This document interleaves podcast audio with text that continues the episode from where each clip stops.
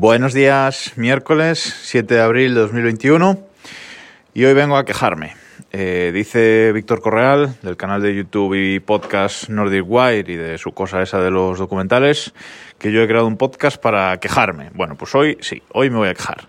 Y me voy a quejar de las contraseñas de los bancos, las contraseñas de acceso a los bancos.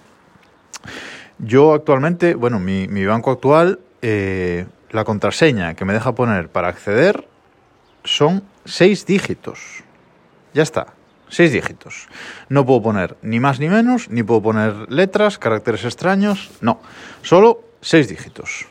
Lo cual es lamentable, es una seguridad eh, lamentable porque eso, por fuerza bruta, pues se acaba eh, descubriendo. Por ejemplo, el BBVA creo que solo te deja seis caracteres. En ese caso creo que puedes poner letras y, y, números, creo recordar, pero también creo que son seis o ocho caracteres por ahí. Nada, una, una vergüenza. O sea, cuando una contraseña, cuando yo todas mis contraseñas o la mayoría de mis contraseñas son de 25 caracteres, 30 caracteres, eh, depende de lo antiguas que, que, sean, las antiguas las tengo un poco más cortas. Eh, en un banco la contraseña debería ser de 40. O sea, no tiene sentido que, solo nos dejen poner 6, 8 caracteres y, y, aún encima con unas condiciones muy limitadas que se puede saber por fuerza bruta qué contraseña eh, hemos puesto. Esto es eh, lamentable. Sí es verdad que además por la nueva normativa europea, ya lo hacían antes, pero por la nueva normativa europea, hay que tener un doble factor de autenticación para entrar. Pero el doble factor de autenticación en los bancos, en casi todos, es un SMS. ¿Pero qué es esto? ¿Cómo que un SMS? Es decir, y si me hacen un swing swap, un swing swap es esto que un, un cracker pues llama a tu compañía telefónica, se hace pasar por ti y pide un duplicado de tu tarjeta SIM.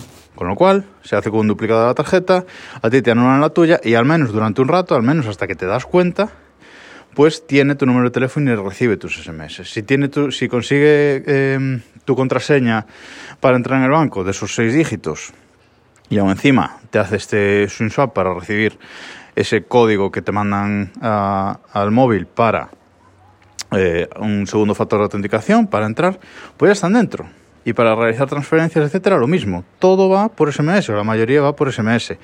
Es cierto que hay bancos que empiezan a evolucionar un poco y, por ejemplo, pues vuelvo a poner el ejemplo del BBVA porque es el que tiene la fama de ser uno de los tecnológicamente más avanzados, con una mejor aplicación, etcétera. Que a mí la aplicación del BBVA me parece una porquería, por lo menos en iOS, pero bueno, eso es otro tema.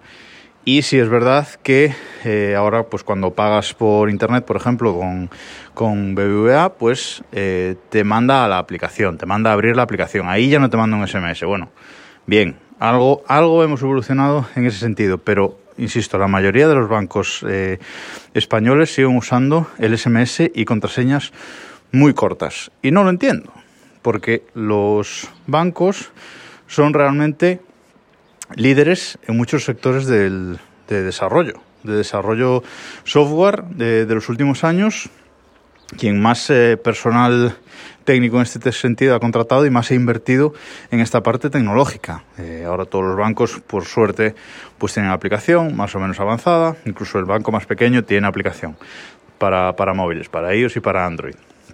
Páginas web, etcétera. Pero el tema de la, de la seguridad sigue muy estancado.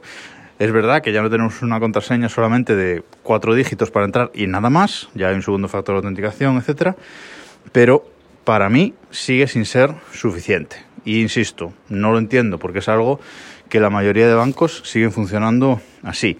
Y es donde está nuestro dinero, es donde debería estar más protegido. Vamos, yo pondría una contraseña de 40 caracteres mínimo y déjame usar una aplicación de autenticación, un Google Authenticator, un One Password, algo, para recibir un segundo código de, de autenticación, un segundo factor de autenticación. Déjame usar la aplicación que yo quiera. Uso un sistema estándar de, de tokens y de segundo factor de autenticación. Es decir, no entiendo que vayan por su lado, no entiendo sobre todo que sigan usando lo de los SMS, porque el problema no es solo que te hagan un craqueo, el problema es que tengas algún tipo de problema con, con, tu línea o incluso que llegues a perder tu número en algún momento, que esto es, eso sería un drama del mundo moderno, ¿no? Perder tu número de teléfono móvil que has tenido durante años. Pero Imagínate qué pasa, pues es un problema, porque tienes que cambiarlo, porque tienes que llamar al banco, es un problema bastante importante. Así que no entiendo que no evolucionen eh, los bancos un poco más en este sentido. Y nada más, me parece una vergüenza, simplemente venía hoy a quejarme y a reflexionar todos un poquito sobre, sobre esto, esta seguridad que, que tienen los bancos a día de hoy, en pleno 2021. Nos escuchamos mañana.